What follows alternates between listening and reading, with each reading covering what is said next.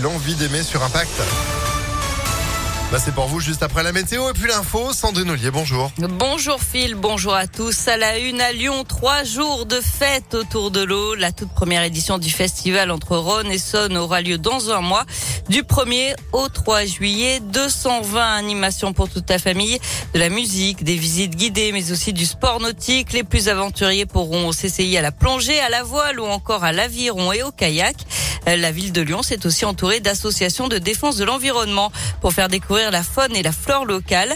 Des balades seront organisées pour mieux connaître les plantes et les petites bêtes. Les précisions de Gaëlle Dandrieux, euh, coordinatrice France Nature Environnement. De la petite bête qu'on observera avec une boîte loupe jusqu'à le petit poisson qu'on tient dans les mains, mais vraiment pour montrer que la nature euh, s'est fait une place dans, nos activités et également une balade crépusculaire, donc nocturne, pour essayer d'apercevoir nos voisins les castors, qui sont très nombreux à Lyon, sur les rives du Rhône.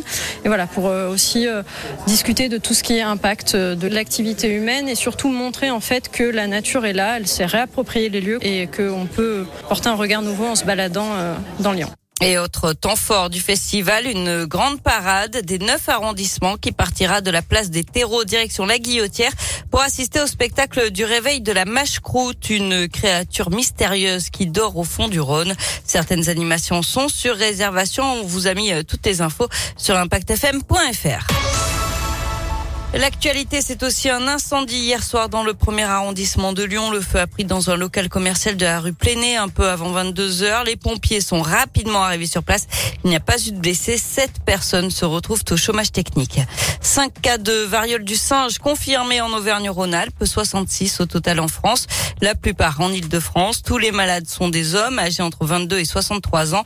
Près de la moitié ont voyagé à l'étranger avant le début de leurs symptômes, dont certains dans plusieurs pays différents, indique Un rappel, c'est le dernier jour aujourd'hui pour remplir sa déclaration de revenus sur Internet pour les habitants du Rhône.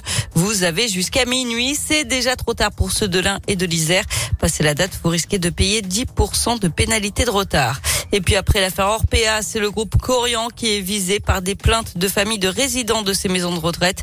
Une trentaine de plaintes ont été déposées, notamment pour homicide involontaire, mise en danger de la vie d'autrui et non-assistance à personne en danger. On passe au sport avec du foot. Une prolongation à l'OL, celle du gardien Anthony Lopez. Son contrat arrivé à échéance à l'été 2023. Il a signé pour deux saisons supplémentaires jusqu'en 2025. Du cyclisme avec la quatrième étape du critérium du Dauphiné aujourd'hui. Un contre-la-montre dans la Loire.